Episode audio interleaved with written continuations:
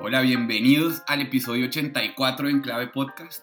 Hoy, como siempre, estamos con ustedes con Paula Costa, Andrés Mejía, Juan Carlos Restrepo, desde la cabina el editor Juan Arturo González y yo soy Santiago Vargas. Quiero empezar el debate de hoy planteándoles la siguiente discusión. En la campaña, mucha, en gran medida la razón por la que ganó Gustavo Petro fue porque logró personificar el concepto del cambio. Así como el monarca personificaba el poder en la Edad Media, Petro logró personificar, convertirse él mismo en el concepto de cambio. Em, ya estamos a ocho meses desde que empezó el gobierno de Petro y ya podemos medir un poco los aceites y entender qué tipo de cambio llegó a implementar el gobierno. Eh, entonces quiero empezar, empezar planteando esa discusión y preguntarles qué significa para ustedes, cómo ha tratado el gobierno de darle contenido a ese concepto de cambio, qué es el cambio que está tratando de implementar, qué cambios ha significado la llegada del gobierno para, para nuestro país y para la coyuntura política. Bueno, si que yo arranco. Yo creo que el, el, concepto de cambio es un concepto bien amplio. Uno, de cómo se ejerce el gobierno, ¿no? Yo creo que eso, eh, la entrada fue tremendamente disruptiva en las relaciones, en particular, por ejemplo, con sectores que siempre tenían como un, un, canal muy abierto con el gobierno, como los empresarios. Creo que hay toda una reconfiguración de lo que se entiende que es el gobierno. Hay otra reconfiguración de la relación con el, con el Congreso. Y además están estas grandes transformaciones, ¿no? Que un poco lo que hace y ha pasado durante estos ocho meses es que se han tratado como de bajar de nivel y empezar a volver un poco más concretas que es las líneas que uno ve en el plan de desarrollo de la transformación energética, la transformación social, la transformación ambiental, ¿no? Eh, creo que ese es como un poco como el, el, concepto grande, creo que empieza, y tal vez me voy a adelantar un poquito, a haber una ruptura de qué es el gobierno de cambio versus una coalición de gobierno en el Congreso que no necesariamente es la coalición del cambio. Es una coalición que tiene unos puntos de encuentro con el gobierno, pero que no necesariamente va a suscribir la visión de cambio que se tiene desde el Ejecutivo.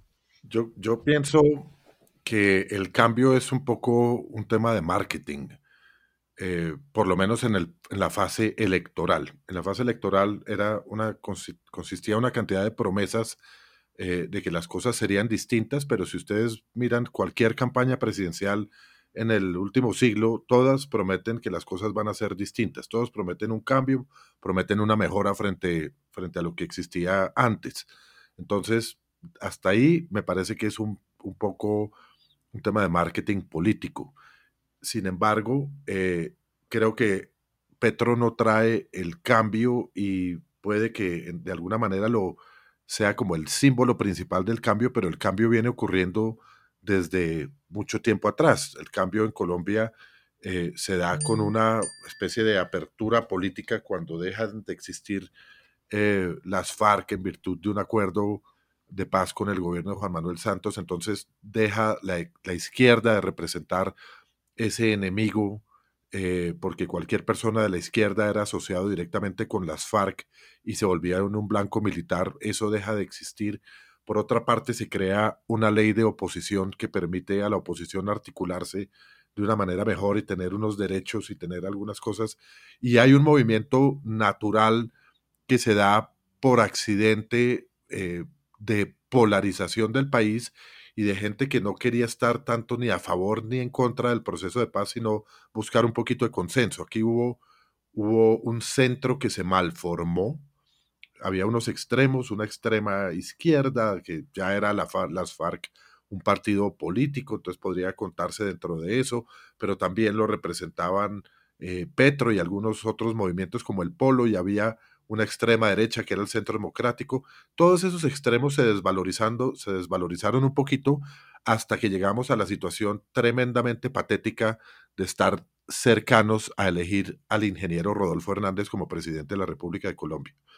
Entonces, yo creo que todas esas cosas juntas, eh, un, una dosis de esperanza en gente que nunca había podido elegir un candidato, eh, una opción terrible como el ingeniero Rodolfo Hernández, eh, cero opciones en el centro que se malformó por la cantidad de personas que aspiraban a esa gran piñata, que todo el mundo entendía que, el centro era deseable, entonces el centro terminó incluyendo demasiada gente y demasiadas eh, corrientes que en su, en su egoísmo no se pusieron, no se pudieron alinear. Entonces el centro también desaparece y terminamos eh, eligiendo a Gustavo Petro, que representa eh, un poco ese, ese proceso de transformación del país más que una opción de cambio. Ahora bien, él llega al poder con la palabra cambio tatuada en la frente y, ya vemos que pues, ha tratado de cambiar muchas cosas, pero que el sistema no cambia de alguna manera. Yo concluiría todo eso con una frase que es que aquí pasan muchas cosas, pero realmente no pasa nada eh, en, el, en, el, día a día y en la vida de las personas. No, no, no pasa nada. los mismos problemas siguen existiendo, quizás agravándose en muchas circunstancias. Antes de darle la palabra a Andrés, quiero rápidamente rescatar de lo que dice Juan Carlos, un análisis que me parece interesante, y es entender tres procesos a través de los cuales la izquierda empezó a convertirse en un actor institucional. La constitución del 91, el proceso de paz y eh, la llegada de Gustavo Petro al, al, gobierno. Eh, Andrés. Sí, Santiago, yo, yo, creo que la palabra cambio puede ser vista en varias dimensiones y como a diferentes escalas. Uno puede hacer cambios pequeños, uno puede hacer cambios superficiales, uno puede hacer cambios de forma, de fondo, puede hacer cambios profundos, amplios. Yo creo, retomando lo que decía Paula en su intervención al principio, que indudablemente hay cambios en el sentido de que hay cosas que está haciendo este gobierno, tanto en el fondo como en la forma, que difieren muy seriamente de la trayectoria anterior. Em, un ejemplo, la política energética. Digamos, este país ha tenido una política energética como en una trayectoria más o menos clara, que es nosotros necesitamos explotar esos recursos mineroenergéticos para el beneficio de la economía del país. Ahora vemos que este gobierno llega con otro planteamiento, etcétera, etcétera. Entonces, es innegable que a ese nivel, tanto al nivel de la, de, ciertas políticas públicas como al nivel de ciertas formas, hay cambios. Sin embargo, cuando yo, eh, cuando yo recuerdo y cuando reflexiono sobre el concepto de cambio, tal como se edificó en la campaña presidencial y tal como venía siendo parte del, del mensaje político de Gustavo Petro y con el que él llega a la, a la presidencia, tengo la impresión de que era un concepto mucho más ambicioso, que no es simplemente cambiar una u otra política, era una transformación total y estructural de la sociedad colombiana. Y yo creo que, aun cuando uno podría pensar que eso es puro marketing, que eso es pura, que eso es pura retórica, por ejemplo, como, como decía ahora Juan Carlos, eh, y que es una hipótesis que yo muy frecuentemente me siento tentado a suscribir, yo creo que, que, sí hay parte de eso, pero hay otra cosa y es que Gustavo Petro llega a la presidencia y, la gente que lo acompaña llega a la presidencia y se dan cuenta de lo difícil que es producir cambios en una sociedad que, que por sí misma está relativamente, no voy a decir bien en el sentido cualitativo, sino bastante estructurada, es decir, tiene sus estructuras, tiene sus maneras de funcionar, tiene sus formas de hacer las cosas. Llegar ahí a cambiar radicalmente eso no, no, no es fácil ni es posible y tal vez por eso es que muy rápidamente el discurso deviene en que no, es que el cambio necesita más de un periodo presidencial, necesita al menos tres periodos presidenciales, etc. Y yo culmino diciendo que probablemente el, el, caso más claro o el ejemplo más claro de una, de una forma de hacer las cosas, casi de una institución informal, tan arraigada en, la, en el funcionamiento de la sociedad colombiana y que es muy funcional y, que es prácticamente imposible de cambiar y lo vemos, es la política clientelista. Las estructuras políticas clientelistas parece que ni siquiera una persona que casi que se autoproclama profeta del cambio en Colombia es capaz de gobernar sin tener que arrodillársele a las Dilian Franciscas y em, Roy Barreras y compañías de este país que tienen un, muy grande poder. La, palabra cambio en política es tan usada como la palabra belleza en el mercado de jabones del cuerpo.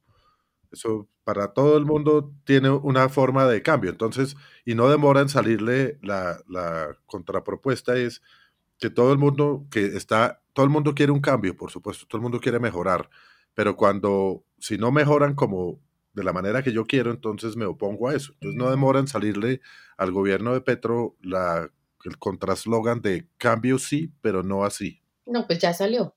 Pero, pero yo, sí, yo no estoy de acuerdo con Restrepo como que todo cambia, todo sigue igual. Yo, yo sí siento un cambio en este país en estos siete meses. O sea, hay una fuerza disruptiva desde el gobierno que uno siente en la forma en la cual actúa, en la cual nuevamente se relaciona y además esta cantidad de anuncios de cambio, poco lo hablábamos la vez pasada, sí ha, generado un ambiente diferente en el país, poco marcado por una palabra que es muy compleja, que es la incertidumbre. Pero esa incertidumbre la gente se basa y todos actuamos en cuáles son nuestras expectativas. Y esas expectativas han cambiado con la entrada de Gustavo Petro. Y yo sí siento que acá hay un cambio. Ahora, ¿cuál es el cambio? ¿No? Todos queremos un cambio, hasta ahí nos ponemos de acuerdo siempre.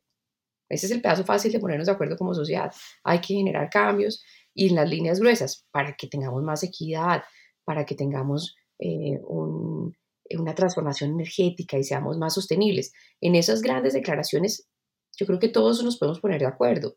Acá el rollo, y creo que ahí es donde empieza a materializarse los cómo y las discusiones más profundas, es cómo va a ser ese cambio. ¿Qué cambio es el que queremos? Y es un poco la discusión que se ha dado, por ejemplo, en la reforma laboral. La discusión que queremos son más beneficios para los trabajadores o el cambio que queremos es mayores oportunidades para los informales y para los desempleados. ¿Cuál es el problema que queremos? ¿Cuál es el cambio que queremos resolver? Entonces, cambios van a haber y ya se están dando. O sea, la misma figura del presidente yo creo que es tremendamente disruptiva frente a lo que uno veía antes, ¿no? Pero... Tal vez yo me, Tal vez yo me, yo, me refería, Paula, a, a, la resolución de los problemas estructurales del país. Es decir, aquí yo creo que tal vez hay un problema o hay una circunstancia que se ha resuelto y es el hecho de que muchas más personas están siendo o personas que nunca habían estado representadas en las esferas de, de poder o de decisión están supuestamente siendo representadas. Vamos a ver qué tanto eso refleja el beneficio de sus intereses. De resto, muchos problemas, muchos problemas o muchas circunstancias como la economía, como la seguridad, como las relaciones internacionales, ahí también yo creo que ha habido un cambio positivo en las relaciones internacionales. Eh, muchas cosas van a, van a, sufrir algún grado de transformación, pero seguimos siendo un país donde, donde el gobernante tiene que ser un malabarista eh, y las, los impedimentos estructurales para sacar el país adelante siguen siendo los mismos mm, sin importar qué. Es que, y, les, les, cuento, pues en parte porque les traje esta pregunta, em, yo creo que uno puede de alguna forma entender todos los proyectos políticos a través de la relación que tienen con la temporalidad, ¿cierto? Entonces, sobre todo en campaña, hay proyectos políticos que tienen una relación directa con el pasado. Make America Great Again, ¿cierto? Build Back Better. Hay unos proyectos políticos que tienen una relación fuerte con el presente, cuando se imponen proyectos continuistas, digamos, un poco cuando llegó Uribe al poder la segunda vez, cuando llegó Santos al poder la primera vez, y hay proyectos que tienen una relación que se construyen a través de la noción de futuro, de lo nuevo. Y eh, yo creo que también esto nos ayuda a entender la, la coyuntura política en la medida en que creo que la oposición hoy en día está jugando a construir el discurso de lo que mm, teníamos antes, en el fondo no era tan malo y nos están, nos están eh, dañando las construcciones que llevábamos desde hace, desde hace un tiempo. Siento que de alguna forma a eso le está apuntando un poquito la oposición. Y em, para, para, pasar al siguiente tema, creo que Andrés tocaba un punto esencial para entender qué tipo de cambio eh, es el que quiere implementar Gustavo Petro. Hay un cambio en tema...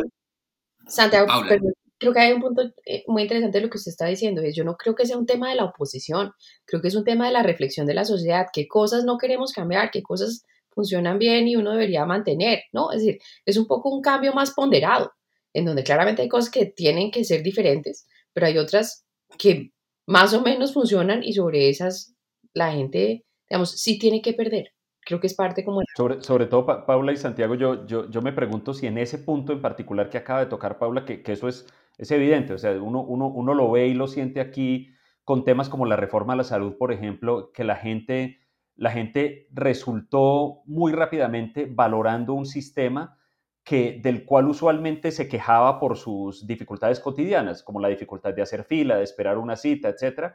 Sin embargo, cuando a la gente vienen y le dicen que eso que existe y que, y que funciona aún dentro de dificultades, lo van a eliminar completamente para reemplazarlo por algo que ni siquiera es claro cómo funcionaría, ni quién lo administraría, ni cuánto tiempo se demoraría en, construirse, yo creo que sucede un fenómeno que es muy humano, es, es apenas humano y es que uno rápidamente valora lo que tiene, se aferra a lo que tiene, aprende a apreciar lo que tiene, cuando, cuando la perspectiva es que eso que tiene se lo van a cambiar por una promesa bastante, bastante aérea. Y yo me pregunto también si, si en esto que está pasando, en ese tipo de disrupciones que mencionaba Paula en su primera intervención, hay unas que son relativamente involuntarias. ¿En qué sentido?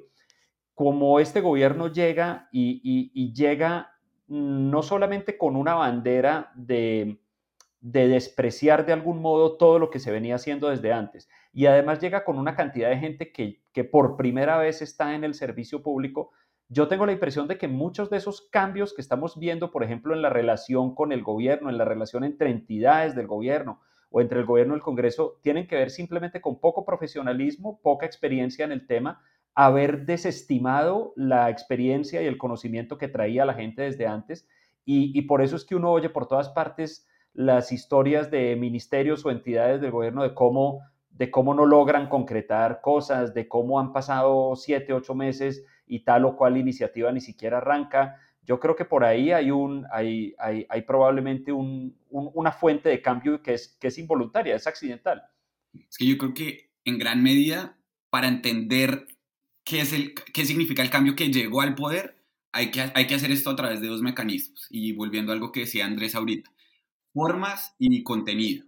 Creo que en términos de contenido, el cambio de alguna forma o la intención de cambio al menos sí llegó y eso se está materializando en la gran, por un lado, en la gran cantidad de reformas y por otro lado, en el discurso distinto de seguridad. Creo que esos son los dos polos, que vuelve a lo que decía Andrés, eh, a lo que decía Juan Carlos, perdón, economía y seguridad.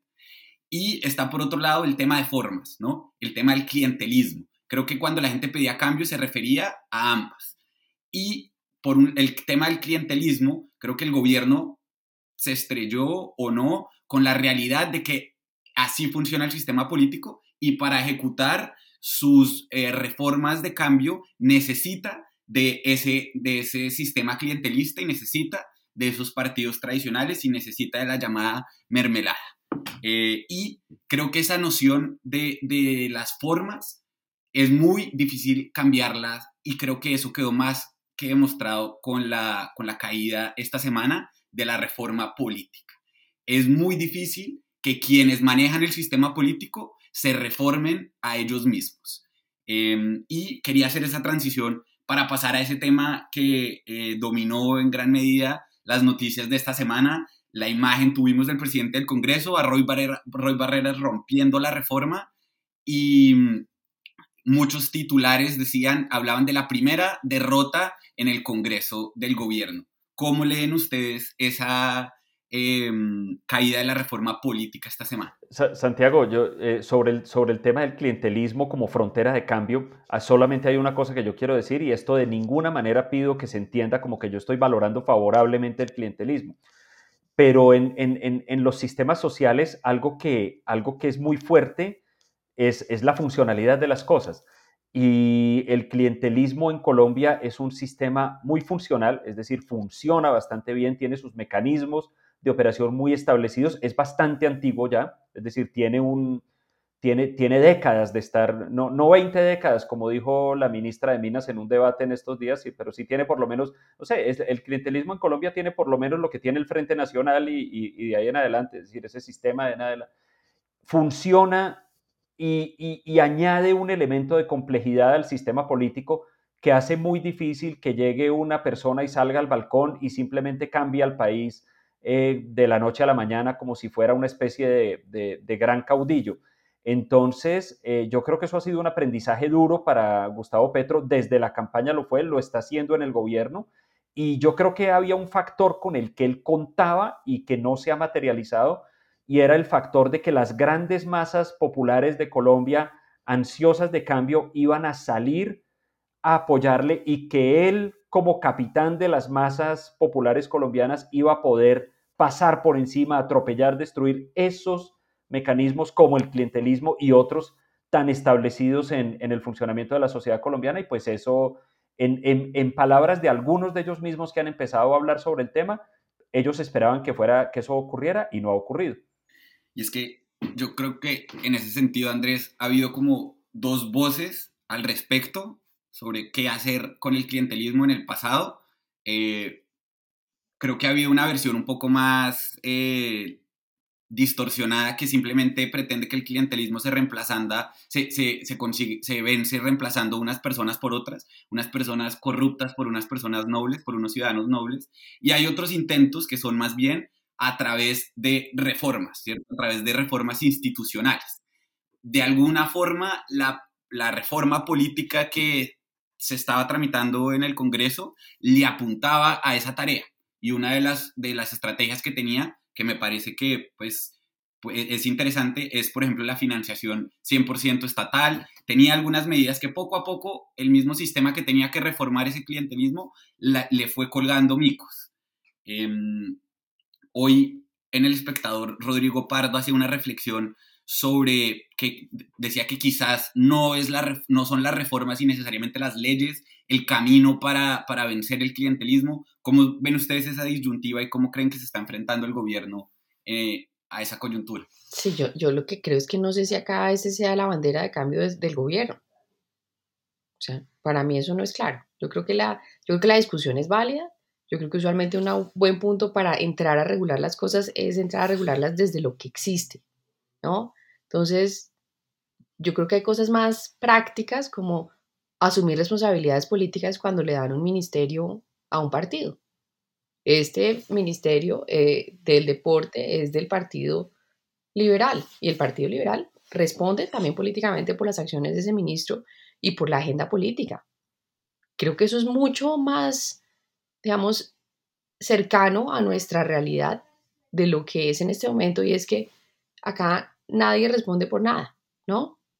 y está en su sagrado derecho de cambiar a todos los funcionarios como ha pasado y como seguirá pasando. Esto tampoco es una cosa nueva de este gobierno, pero por lo menos asume también la responsabilidad política de tener dirigentes representándolos, ¿no? Entonces, en el caso del ministro de Transporte, el ministro de Transporte está por el Partido Conservador, no está por el Partido Conservador, llevamos siete meses y todavía no sabemos. No, claro que está. Hacerlo, hacerlo abiertamente, Paula, ¿cierto? Hacerlo abiertamente. Sí, las cosas funcionan es cuando están por encima. Yo me acuerdo de una propuesta que, si no estoy mal, era de Rudolf Holmes y es auxilios parlamentarios por encima de la mesa. Cada uno tiene un. Como en Estados Unidos, como los earmarks del presupuesto de Estados Unidos. ¿Cuáles son los proyectos que quiere llevar para su región? Eso es válido, eso está bien. O sea, es parte de la gestión que puede y debe hacer un, un congresista, se me pregunta a mí. Creo que acá el tema es que debería ser por encima de la mesa y nuevamente, cuando uno entra a regular cosas, creo que el, mejor punto de partida es ver cómo funcionan en ese momento. Y es que sí, está por un lado la relación del clientelismo entre el gobierno y los congresistas, entre el ejecutivo y el legislativo, y por otro lado en la configuración del ejecutivo, ¿cierto? Del gabinete. Y me parece interesante lo que dice Paula, el, el poner responsabilidad, decir abiertamente listo. El de deportes para el partido de la U, el de transportes del conservador y como un poco hacen en Alemania, que son coaliciones de distintos partidos abiertamente y cada uno tiene su responsabilidad y tiene que responder por, por, este, por esta cartera. Y además, y además los objetivos de esa cartera se vuelven los objetivos de ese partido, ¿no? Y yo creo que eso genera otro nivel de gobernabilidad también cuando uno lleva reformas al Congreso. A mí una cosa, volviendo a la pregunta original suya, Santiago, que nadie le respondió, es acerca de la reforma política, ¿cierto? Acá la cara que ha salido digamos, la discusión que se ha dado ha sido en torno a la figura del presidente del Senado, Roy Barreras, dentro de esto. Pero la figura del ministro del Interior en esta reforma, que claramente es de su cartera, pues no ha sido tan presente, me imagino. No, esto es noticia en desarrollo, probablemente lo será la próxima semana. No, yo creo que sí está haciendo. Yo creo que hay que hacer una distinción fundamental entre lo que es clientelismo y lo que es corrupción. Porque, porque de una cosa se llega a la otra muy fácilmente. Es decir, cuando, cuando el clientelismo implica generar unas alianzas, entregar algunas eh, responsabilidades y presupuestos a algunos grupos políticos, eso está bien. Colombia es una, una democracia representativa y en esa representatividad, pues eso significa que, que, las distintas fuerzas, ideas políticas, grupos sociales, etcétera, tendrían un derecho natural a participar en el presupuesto, en la ejecución del presupuesto y en llevar eso a los respectivos sectores o territorios del país. Pero hasta ahí, muy bien. Ese, ese, ese clientelismo es comúnmente asociado a la corrupción, pero no necesariamente por el clientelismo per se, sino por lo que se cocina debajo. Debajo se cocinan normalmente el favorecimiento de intereses personales, de intereses económicos personales, de fraudes al, erario público, que terminan eh, afectando seriamente, indignando al país. Entonces, hay que tener un poco una línea divisoria que entiendo que puede ser un poco gris entre el concepto de clientelismo y el concepto de corrupción. Y muchas veces cuando uno ve una, y, la, y la corrupción y el clientelismo, también algunos elementos de uno y otro, tiene que ver no solo con esos intereses económicos, sino con la permanencia en el poder. Eh, cualquier grupo político que accede al poder quiere quedarse en el poder, él o un sucesor o su gente, o dejar eh, puesto aquí y allá a los que toca. Y eso es una forma también eh, de indignar y provocar el rechazo de la sociedad frente al concepto general de la política que está marcado principalmente por esas cosas. Entonces, cuando uno ve lo que pasa con la reforma política, es que la reforma política es hecha por los políticos y para los políticos. Y volviendo a ese tema, pues entonces termina, termina eh, generándose una puja que hace que se pierdan rápidamente eh, los apoyos. En el caso de esta reforma política... Pero es que no puede ser diferente, es decir, van a ser los políticos los que reformen las normas políticas y van a ser para ellos pero, no hay otra forma. No, si hay otra forma, si hay otra forma, Paula. Fíjese que eso lo intentó hacer eh, Álvaro Uribe con un referendo. Eh, cambiar algunas maneras políticas, destruir algunos enclaves políticos, como por ejemplo el número de contralorías departamentales. Me acuerdo que había, eso era uno de los temas que se le pedía a la gente que si quería o que si votaba por, por eliminarlos. Termina habiendo unos, unos, unos panales y unos hormigones de, poder que son muy difíciles de, cambiar para una persona y en el evento negado que lo llegara a cambiar, pues viene el próximo los vuelve a poner. Pero ahí termina cayendo toda reforma política. Termina sirviéndole a un partido, sí, a otro partido no, terminan perdiéndose y en este caso lo que, lo que yo creo que lo que tenemos que, o una de las cosas que podemos analizar de la caída de esta reforma política es que, uno, aquí no había ningún cambio.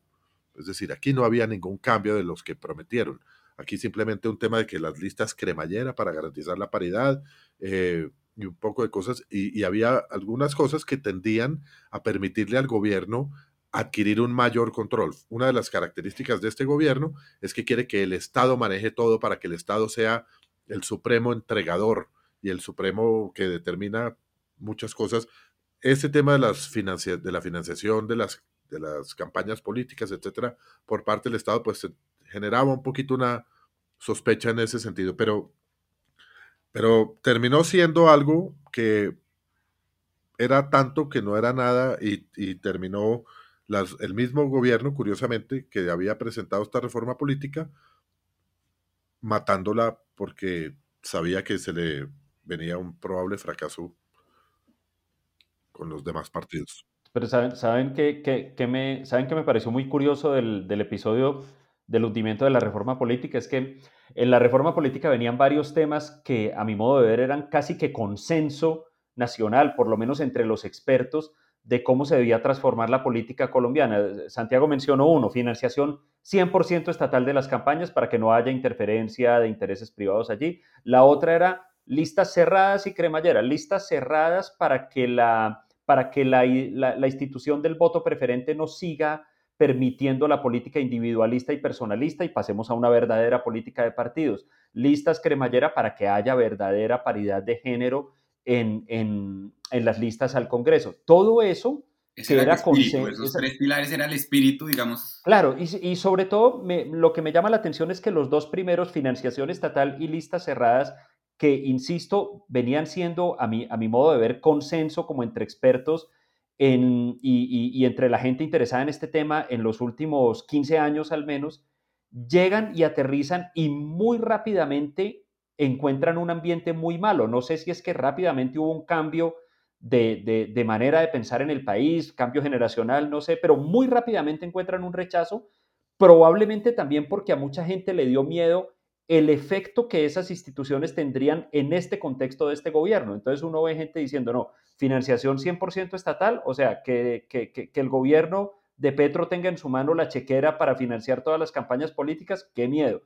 En listas cerradas, un montón de gente protestando, eso es volver a la dictadura del bolígrafo, eso es eh, anular a los independientes, eso es darle todo el poder a los varones electorales. Todo esto es increíble el rechazo que produjo cuando no había seminario, conferencia, artículo que uno leyera en los últimos 15 años en donde no concluyeran diciendo este país necesita listas cerradas y financiación 100% estatal. Yo creo que ahí hubo una píldora venenosa que realmente asustó muchísimo a todo el mundo y yo creo con justa razón. Y era el articulito o jugadita para permitir el transfugismo, cosa que combinado con todo lo demás efectivamente le iba a poder permitir al gobierno mediante, mediante toda la mermelada y todas las dádivas que puede conceder, armar una gran fuerza, un, gran partido. Me, me, recuerda, y no por ser paranoico, cuando Chávez exigió la disolución de todos los partidos de, de izquierda en Venezuela y su fusión en el Partido Socialista Unido de Venezuela, como conformar una gran, gran, gran fuerza y, y luego con el poder de la financiación estatal disputar las elecciones pues e, este año y sobre todo en el 2026. Entonces es increíble el rechazo que eso generó y, y cómo se hundieron esas cosas.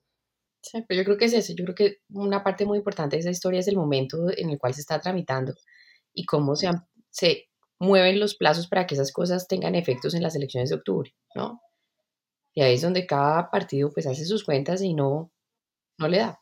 No, no, no están listos, a, pese a lo que de pronto pensó el presidente en su momento, que eh, no, no, están listos para disolverse y renunciar a su poder en, en virtud de conformar un gran, un gran movimiento popular. Eh, los partidos y esos movimientos políticos y esos partidos siguen sobre todo valorando el poder que tienen ellos. Bueno, y también hay que, también hay que analizar que yo creo que el momento para el gobierno es un poquito preocupante, porque yo no llamaría que esto es la primera derrota, porque creo que el gobierno ha tenido muchos malos días, eh, pero desde el punto de vista del Congreso, donde se consideraba en el primer semestre de este gobierno que más o menos tenía consolidadas unas mayorías, aquí empiezan a ser el bebé de las no mayorías en el Congreso. Es decir, aquí el presidente empieza a verle la cara a un Congreso que no está dispuesto a, seguirle en todo, que está dispuesto también a, hacerle eh, pushback en, algunos, en algunos temas y que hay, y que hay claramente una necesidad y una fugia eh, que debe estar sintiendo el ministro del Interior y el presidente para ver qué va a pasar con las tantas reformas que está tramitando al mismo tiempo. Venga, Restrepo, yo, aprovechando su punto, quisiera hacer como un balance en qué están esas reformas. Entonces, la reforma laboral, el texto fue radicado, se radicaron esos dos textos, laboral y pensional, eh, la semana pasada. En el texto laboral, ya el Partido Conservador salió a decir que se aleja del texto presentado por el gobierno y el partido de la U también expresó dudas. En la reforma pensional, que fue un poco más tarde dentro de la semana, se radicó y el Partido Liberal presentó un documento más técnico presentado también inquietudes sobre el tema. Sobre el tema de humanización penitenciaria, se radicó y también hay partidos que han expresado reservas sobre algunos puntos, pero sobre todo el fiscal ha tomado un rol mucho más activo en reunirse con diferentes eh, partidos y colectividades para expresar sus preocupaciones, igual que el texto de sometimiento a la justicia, en donde parte de lo que ha pasado es que se ha eh, incorporado el mensaje de urgencia y algunos sectores han solicitado que se retire el, proyecto ante la ruptura del cese al fuego con el clan del Golfo. En la reforma a la salud siguen, digamos, como los eh, negociaciones con diferentes partidos, todavía no se ha presentado ponencia, el Plan Nacional de Desarrollo pasó su eh, primer debate en comisiones conjuntas con modificaciones importantes en algunos de los artículos y sobre todo en el tema de facultades extraordinarias. El Código Electoral está en primer debate con artículos pendientes por aprobar, es decir, ese primer debate está todavía en, en, en desarrollo y pues la reforma política, lo que hemos contado es que fue retirada del debate. Y es que sí es interesante ese panorama porque yo creo también que hay al tiempo varias dinámicas pasando, porque por un lado vimos en la reforma política que una coalición que ya se está consolidando en la oposición, que son el Centro Democrático y Cambio Radical, le eh, dieron la primera muerte a la reforma política, pero por el otro lado, al mismo tiempo, la, el Plan Nacional de Desarrollo empezó a avanzar y un gran porcentaje se aprobó en bloque también es cierto que le eh, rechazaron algunas de las facultades extraordinarias que pedía el presidente. Y acá le tenemos entonces la buena noticia a Juan Carlos de que la policía se queda en el Ministerio de Defensa y no al de Justicia. Le tenemos la buena noticia a Paula de que la transferencia directa eh, de la a, a, a, las IPS tampoco pasó. Y le tenemos la buena noticia a Andrés de que el San Juan de Dios sí pasó. Entonces, Pero, una. Por otro, o sea, mi punto es que es posible que, o pareciera ser, que el presidente no le dio tanta importancia a la reforma política y que más bien está, porque hay unos procesos que sí están, que sí están andando en el que la planadora de alguna forma sí está, sí está funcionando. Em, por otro lado, están, tal vez hay tres tipos, de, tres tipos de reforma, diría yo. Las que logran conseguir consenso eh, como el, pues, en, lo que, en lo que pasó con el plan de desarrollo, hay otras que simplemente también tocan muchos los intereses de donantes, de vínculos que tienen los partidos tradicionales, como son la, la laboral y la pensional, y están las terceras que sí, sí generan rechazo, consenso, eh, hay, que hay consenso al rechazarlos. Eh, sí, no sé. Como, como, como tal, vez, tal vez una nota sobre lo que usted dice. Yo creo que una, una, una cosa muy inteligente que planteó tanto Hacienda como Planeación es que los temas de las reformas que se están planeando no están dentro del plan de desarrollo, ¿no? Es decir, el plan B de esas reformas no es plan de desarrollo porque si no se va a terminar contaminando toda la discusión de todas las reformas también en el Plan Nacional de Desarrollo y creo que se tomaron el tiempo de una construcción consensuada, componentes de la ponencia y creo que ese resultado es lo que permitió en un periodo muy corto poder sacar adelante esa ponencia para primer debate en comisiones conjuntas. Em, bueno, otro de los temas, digamos, estamos hablando ahorita enfocados en las reformas, que es uno de los componentes importantes de lo que significa para el gobierno de Petro el cambio. Y diría yo que el segundo componente importante de lo que significa para, para Petro el cambio es la seguridad. Esta semana empezamos con una campaña en redes que, a la cual Aníbal Gaviria, gobernador de Antioquia, le dio inicio con poniendo en redes el escudo del país que decía libertad y orden. Esa campaña se fue masificando. Muchos miembros de la oposición se apropiaron de esa campaña y hoy salía en el tiempo eh, algunos de los gobernadores criticando el que la, campaña, el que la oposición la hubiera usado. ¿Cómo leen ustedes esa, esa, esa campaña que se popularizó al principio de esta semana?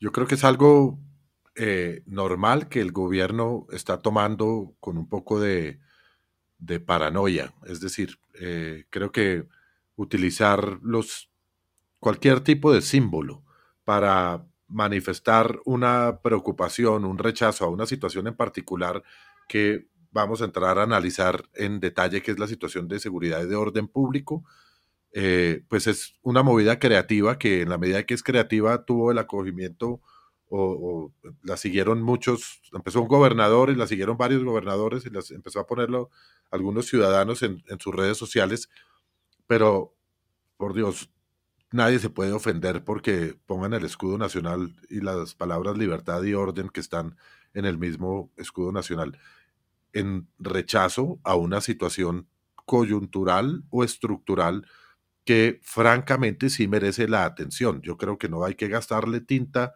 al libertad y orden y al escudo hay que gastarle tinta a qué es lo que está pasando en materia de seguridad en muchos frentes que el gobierno mismo ha sido el, el que los ha revuelto y que los ha descuadernado eh, y que tienen al país sumido en una situación crítica de inseguridad y al país sumido en una situación crítica de, de apabullamiento de las Fuerzas Armadas y de los, del aparato de seguridad hubo una falta de claridad en cuanto a una política de seguridad.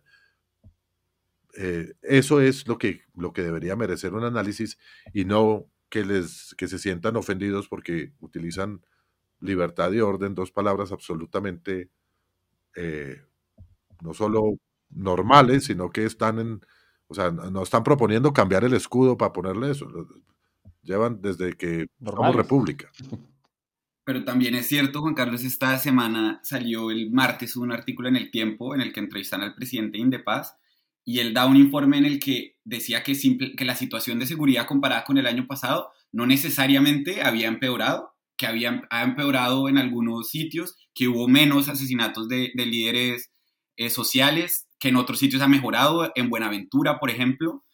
Sí, y más o menos a lo que le apuntaba esa, esa, ese artículo o lo que permite uno analizar de ese artículo es que sí, de alguna forma hay una narrativa, sí hay muchos problemas de seguridad y, hay algo, y es algo que viene pasando, pero, pero sí hay una exacerbada narrativa de que todo es resultado de, de las políticas de este gobierno. Sí, pero, pero yo le, voy a juntar la, la, de libertad y orden, que hay un artículo bueno, una columna de, Luis Guillermo Vélez sobre el tema un poco como tratando de analizar ese, ¿no? esa, esa lectura como si fuera una cosa de la oposición, o sea, no, es, es, es el copy de nuestro escudo, ¿no? Eh, pero cuando uno junta esa, ese, ese llamado, que yo creo que es un llamado muy sentido por parte de los gobernadores de ver deteriorada la situación de seguridad en sus departamentos, con el llamado que hace Rodrigo Londoño de que se sentía más seguro en el gobierno Duque que en este, pues hay algo que está pasando, ¿no? No, independientemente de, las, de los números que pueda, independientemente de los números que pueda manejar Camilo González de, de Paz, eh, hay un hecho muy, muy, muy claro y muy evidente, y es el hecho de que el gobierno le ha dado una cantidad de juego a las organizaciones criminales y les ha dejado ocupar unos territorios con unas políticas de cese al fuego que terminaron siendo cumplidas casi que en el principio exclusivamente por el gobierno, por allá hay algún par de, grupos chiquitos de, la sierra y lo que sea que, que, que, dicen que no, que ellos todavía están cumpliendo el, cese al fuego, pero en general ha habido una, primero una política de tolerancia y de, y de generosidad con las organizaciones criminales que no pareciera estarse viendo correspondida en ningún tipo de acuerdo eh, para alcanzar algún tipo de paz con distintas o sometimiento con distintos tipos de organizaciones. Eh, por otro lado, está otro hecho absolutamente objetivo que es el hecho de que las Fuerzas Armadas y el aparato de seguridad del Estado, que siempre ha sido necesario para mantener un poco la tranquilidad y ha sido la única presencia del Estado en muchas zonas del territorio, está disminuido. Está disminuido porque el presidente Petro decapitó buena parte de la cúpula, está disminuido porque hubo una orden de no, de no atacar, eh, está disminuido porque ha habido una desmotivación gigante y una cantidad de renuncias por parte de la oficialidad en tanto el ejército y las fuerzas militares como en la policía. Esos son hechos concretos que hacen que el ciudadano termine sintiéndose que se están perdiendo las capacidades que tiene el Estado para garantizar la seguridad. Eso es, eso es absolutamente claro. Y estamos viendo temas como el paro minero eh, promovido por el Clan del Golfo, que lleva semanas manteniendo una zona del país en jaque a fuego, a literal fuego, porque es que están están matando gente, están quemando camiones, están bloqueando eh, la movilidad entre una parte del país y otra y tienen al Estado en una situación muy crítica hasta el punto que hicieron que el mismo presidente Petro tuviera que recular en cuanto a sus planes de cese al fuego con el clan del Golfo un poquito tarde, me parece. Y yo no sé, Santiago, si, si en este tema de la seguridad, yo no quiero de ninguna manera desestimar el trabajo que hacen organizaciones como Indepaz y otras, el, el, enfoque cuantitativo tenga unas limitaciones. No digo que esté mal, sino que tiene unas limitaciones. ¿En qué sentido? La primera es que me parece que hay, hay fenómenos que son muy, muy, muy serios y muy importantes en esa perspectiva de seguridad que probablemente no son capturados por esas herramientas cuantitativas como por ejemplo medir tasas de homicidios, eh, número de enfrentamientos con la fuerza pública, etcétera. Por ejemplo, el concepto de paro armado. Entonces, un grupo armado, eh, por ejemplo, esto lo hacía mucho el ELN en Arauca o Chocó, decreta paro armado durante tres días en tal región. Lo que sucede es que nadie sale, los transportadores no salen, la gente no sale a la calle, los comerciantes no abren sus negocios, etcétera. Puede que no haya violencia y que no se incrementen, por ejemplo, los homicidios, pero ahí hay, hay un evidente problema de seguridad consistente en, una, en un control territorial completo por parte de un grupo armado que no va a ser capturado por, por las cifras. Y en ese sentido, las cifras podrían estar subestimando un poco la gravedad del fenómeno. Otra, yo por todo lado oigo decir, y creo que es evidente, que los, el tipo de fenómenos de violencia que están sucediendo en Colombia está cambiando muy rápidamente y yo no estoy seguro hasta qué punto eh, nuestros enfoques y nuestras series históricas, además de cifras, estén preparadas para capturar eso. Entonces, por ejemplo, nosotros estábamos acostumbrados a que un indicador muy importante de inseguridad en Colombia era enfrentamientos entre grupos irregulares y la fuerza pública, pero resulta que todos los expertos le dicen a uno ahora, no, mire, y la gente que conoce lo que llaman los territorios dice, no, mire, ahora estos grupos no atacan a la fuerza pública, pero se dan plomo todo el día entre ellos. Entonces, en una cierta vereda, de Arauca o del Chocó o del Bajo Cauca antioqueño, etcétera. Lo, que pasa no es que el clan del Golfo o el ELN le hagan una emboscada al ejército o ataquen una estación de policía como pasaba antes, sino que se enfrentan en medio de la vereda poniendo en peligro a todo el mundo con una disidencia de las FARC, por ejemplo. Entonces yo no sé en qué punto... A mí me dijo, me dijo una persona, me dijo una persona que, es, que trabaja con Naciones Unidas en los territorios, me me usó un término que me impresionó mucho, que se usa en relación con las comunidades por allá del Chocó. Me dijo que la fuerza pública estaba confinada, confinada. Había territorios del, de zonas del territorio, de los territorios, donde la fuerza pública tenía que quedarse encerrada en una parte eh, especial, eh, porque no, si salía los mataban. Y a esto, además, sumémosle otra política o una decisión explícita del gobierno eh, con respecto a las fuerzas de seguridad, eh, que es la de no combatir los o no, no, no hacer nada para, para, prevenir y para disminuir los cultivos de coca y eso termina generando una reacción en cadena. Es decir, si, si los cultivos de coca ahora son libres, entonces primero van a, a crecer, segundo van a terminar generando la presencia o van a atraer como un, como un reguero de mermelada eh, a las organizaciones criminales locales y mexicanas y de cualquier país del mundo, va a terminar generando unos temas de violencia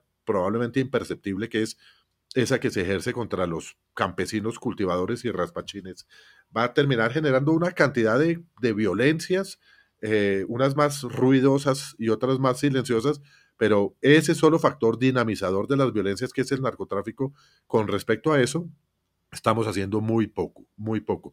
Y entiendo perfectamente que la situación es tremendamente compleja. Yo no quisiera ser el ministro de Defensa de este país hoy en día, porque entramos al análisis o, a, ver casos tan críticos como el comandante de la policía de eh, Caquetá, creo, fue que lo, que lo detuvieron por omisión de apoyo en la toma de el, eh, que hicieron los campesinos eh, que se alzaron contra, que secuestraron a los, a los miembros del ESMAD y que se tomaron una, un campamento petrolero y destruyeron eh, sus instalaciones, asesinaron a un policía, etcétera, es, termina siendo un coronel eh, metido, detenido por el delito de omisión de apoyo y por haber por haber abandonado a su gente en una situación tan crítica,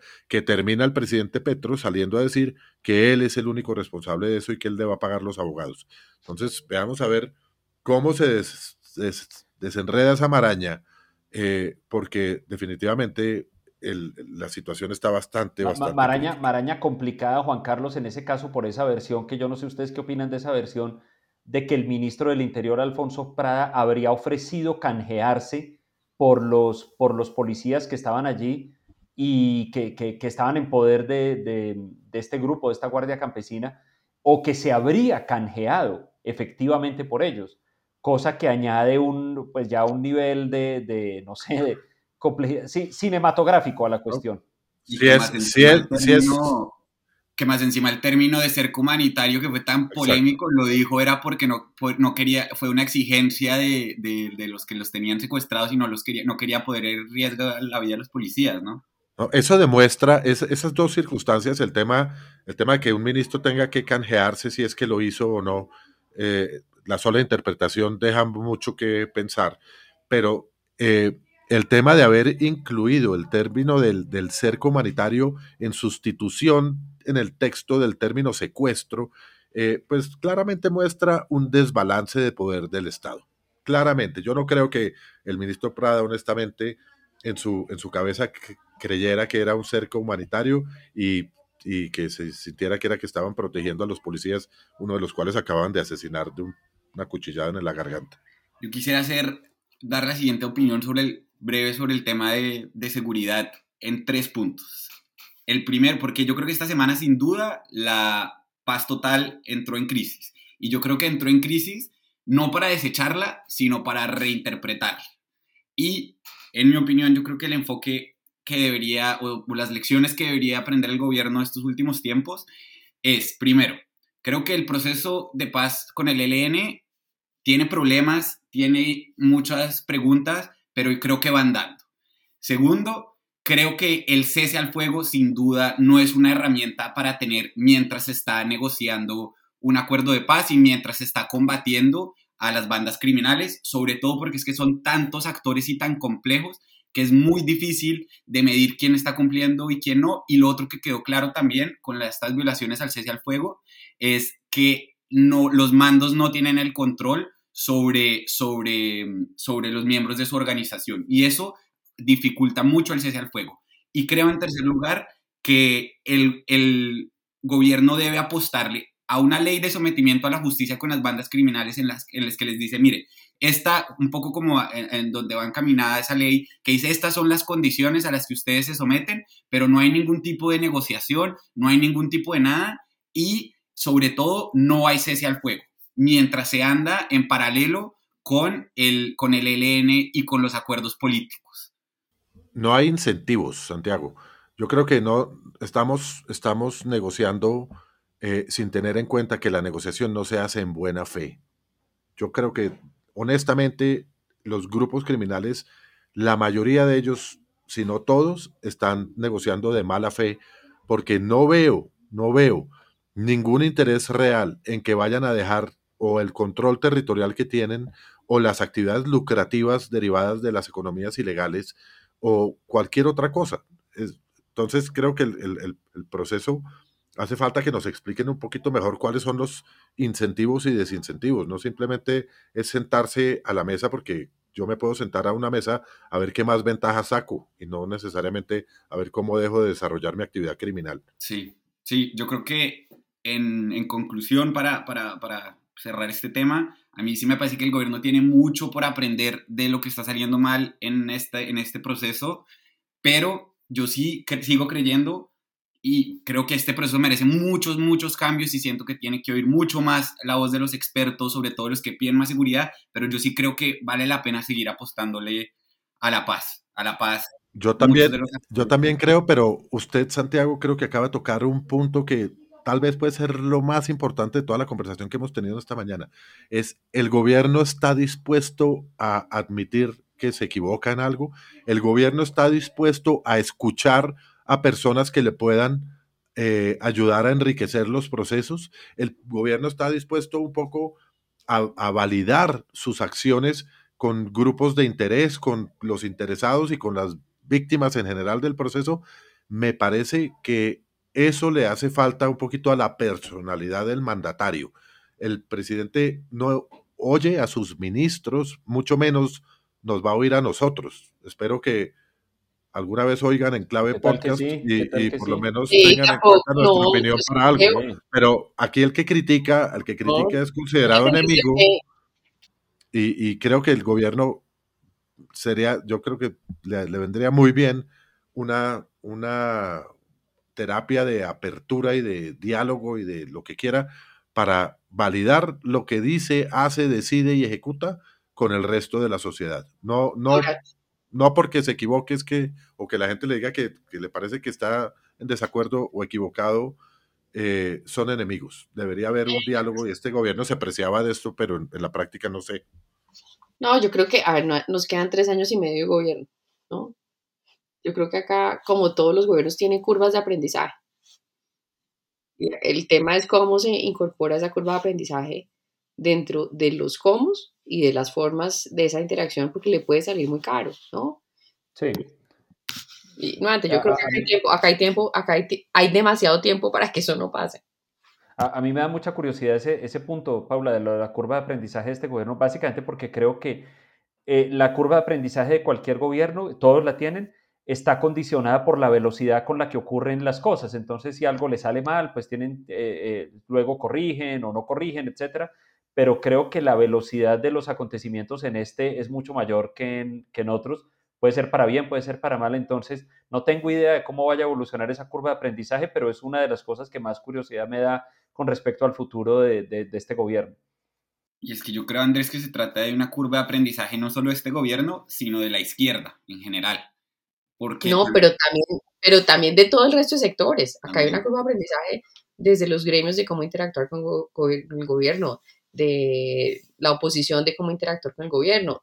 Acá hay una curva de aprendizaje de todos, de ¿no? todos, como sociedad. Y, y yo creo que también que- quería rápidamente volver al tema de la izquierda, porque es importante en ese sentido entender la, la curva del aprendizaje de la izquierda histórica, so- históricamente, sobre todo en la región, como poco a poco ha empezado, como bien decía Juan Carlos al principio de su intervención, como bien poco a poco ha jugado, ha empezado a jugar en- dentro, al, al interior de las instituciones, con las reglas institucionales, y creo que el siguiente paso, esto tiene que ver con algo que Andrés decía en otro episodio, el siguiente paso de la izquierda tiene que ser el entender lo importante que es eh, la seguridad, que es un concepto que para la izquierda ha sido muy difícil de digerir, porque sin seguridad Claro. no hay cómo garantizar los derechos sociales que, que- necesita la población y que son bandera de, la izquierda. Em, bueno, pues, ¿qué les parece si, pasamos a, a las recomendaciones de la semana? La primera es oír en clave podcast, ¿no? Que en el, que en el alto gobierno, en las altas esferas del poder, oigan con, ¿no? Y, y que, y que todo lo que decimos acá, bueno o malo, lo decimos solo con intención de ayudar. Así es. Bueno, Ah, pero, pero hablando de recomendaciones, eh, Sobre, eh, sobre todo con intención de entender. eh, entender, claro. bueno. Yo, yo quiero entrar a las recomendaciones eh, con algo que, que tal vez hace referencia a la única reforma que ha funcionado, pero para mal. Y no se la voy a atribuir al gobierno actual, sino al gobierno anterior. Y es la reforma que, o la norma que sacó del país a la mostaza Dijon.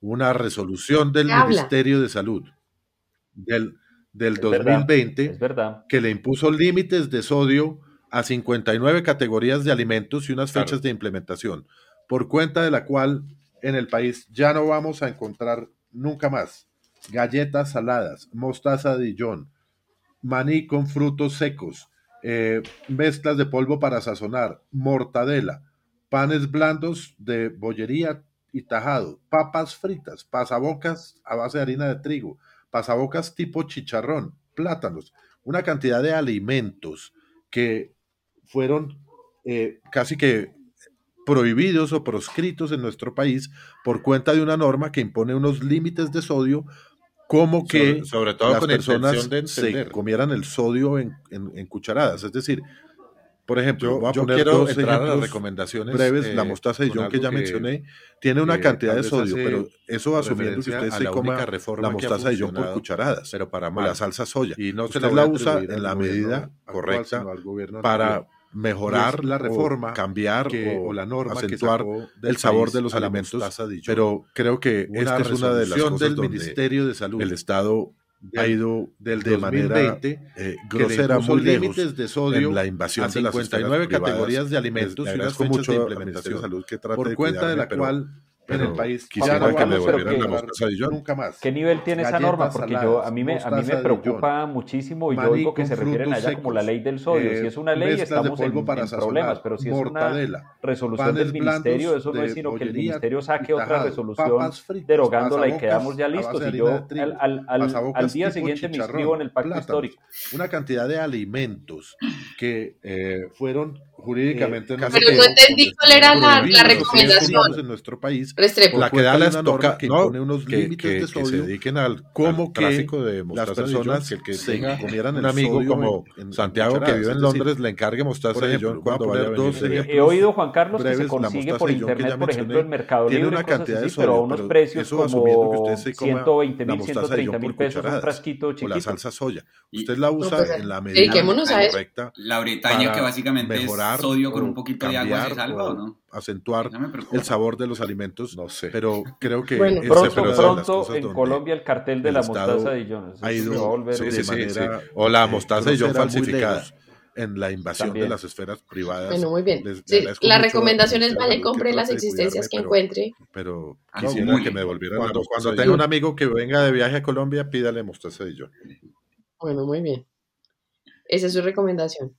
Yo tengo una recomendación menos eh, traumática eh, y es un restaurante que es, se llama eh, La Taberna Vietnamita, que lo combinaron con otro que se llama Canoa. Delicioso. Entonces, en, en ese restaurante lo puede pedir cualquiera de los dos.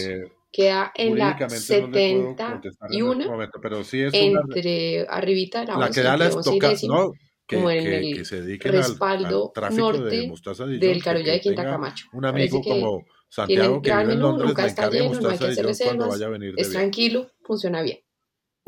Yo cuando lo conocí, Paula, no sé si, si, todavía haya otra sede, pero había uno que quedaba en la 85 cerca, cerca al Virrey, casi que llegando a la autopista de la taberna vietnamita. Sí. Pero yo no, yo no sé si ese sobrevivió la pandemia, Santiago. Y, y Canoa quedaba en la quinta con 65. Exacto. No sé, pero yo, a cada recomendación de restaurante solo propongo que vayamos. Sí, sí, sí, sí. O la mostaza y, y la otra recomendación es, es El Colombiano, el periódico. Está llegando ya impreso a Bogotá para los que se quieran suscribir. Gran periódico. No, es muy bueno. Cuando, cuando tenga un amigo que venga de viaje a Colombia, Saludos a Luz María, a Luz María Sierra, ex compañera mía en, en, Blue Radio y, y, gran directora del, del colombiano. Yo, yo, yo quiero recomendar primero que dejemos la cháchara y pasemos a la acción, como dice Juan Carlos. O sea, yo, yo espero sinceramente que vayamos a alguno de esos restaurantes que recomendó Paula. Y les quiero recomendar una serie. Cuando se acaben las sesiones del gobierno, cuando se acaben las sesiones del Congreso, con mucho gusto. Cuando, sea, pero, que, pero por favor que sea. Y em, les, les quiero recomendar una serie que me gustó mucho, mucho en Netflix. Es una serie griega que se llama el maestro y la música azul. Yo no sé de dónde sale ese título tan absurdo porque la serie originalmente se llama Maestro. Es absolutamente extraordinaria, muy bien producida, una historia magnífica que ocurre en una pequeña isla griega. Y, quedaba en la quinta con de vivir allá cuando, cuando la vean. Yo, yo a cada recomendación esa, de restaurante solo... Eh, esa condición como paradisiaca de esas islas, con ese mar tan hermoso y con, con esos paisajes tan bellos. Y tiene, para mí, además de que la historia es muy, muy cautivadora, tiene, resultó teniendo un atractivo, es que yo no había oído nunca hablar tanto el, el, griego moderno, el, el, como hablan, y se oye muy bonito, es, es, es lindo como lo hablan. Y entonces, Díganos una frasecita Díganos una No, es que no, no me preparé, no me preparé y, no tengo el guion a la mano. ¿Usted como filósofo aprendió griego clásico o no, Andrés? En la no, no, no, no, imagínense que no, no, no aprendí. No aprendí realmente. Me hizo, me, hizo acordar del chiste de me volvieron a dar ganas de irme a vivir a Grecia. ¿Y que usted vivió en Grecia? No, pero me volvieron a dar ganas. bueno, les va a pasar a todos cuando vean cuando vean esta, cuando vean esta serie, les va a dar mucho, mucho antojo de volverse a ir a vivir a una pequeña isla, a una pequeña isla griega. se las recomiendo mucho, no le hagan caso al título, oigan lo, bonito que suena el griego moderno. Y no, Santiago, yo no aprendí griego en, en, la universidad, sí se daban clases de griego y pues de lenguas clásicas en general, pero eso con el tiempo se volvió una cosa que solo lo hacen y solo les interesa a las personas que, que están ya enfocadas en que se van a dedicar a trabajar filosofía griega y, y, ese no era mi, mi, enfoque, entonces no lo hice. Pero, pero les recomiendo mucho esta serie entonces. Bueno, buenísimo. Bueno, y yo para cerrar les recomiendo una película en, sobre un documental sobre la vida del director de cine David Lynch, que se llama The Art Life. No sé si conocen a David Lynch, es uno de mis directores preferidos. Pues varias de sus películas más famosas también las recomiendo. Me hizo, Blue Velvet, Mulholland Drive. Me hizo acordar una serie también. me volvieron a dar ganas de irme a vivir a Grecia. Y este documental salió hace poco y es sobre no, la pero me volvieron a dar ganas. Y se los recomiendo muchísimo. Está en. Eso no es para horario familiar, ¿no? Sí, yo, yo, yo, creo que para mayores de 18. muy bueno, muy bueno. Está en esta plataforma Movie, que no sé si, si la usan, es donde se encuentran las. Otra recomendación. Otra la plataforma Movie, claro. Sí, sí, señor. Muy buena calidad de cine. Bueno, entonces así que con restaurantes, series, películas, libros eh, y, un llamado de atención al gobierno de, Juan Carlos. Em, los dejamos hoy con este episodio y muy buena semana.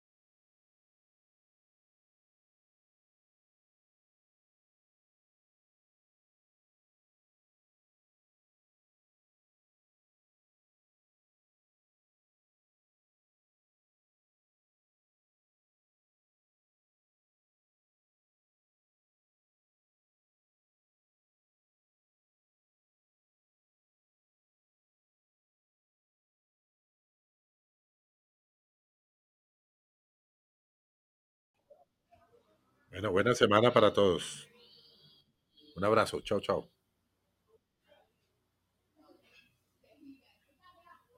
Stop.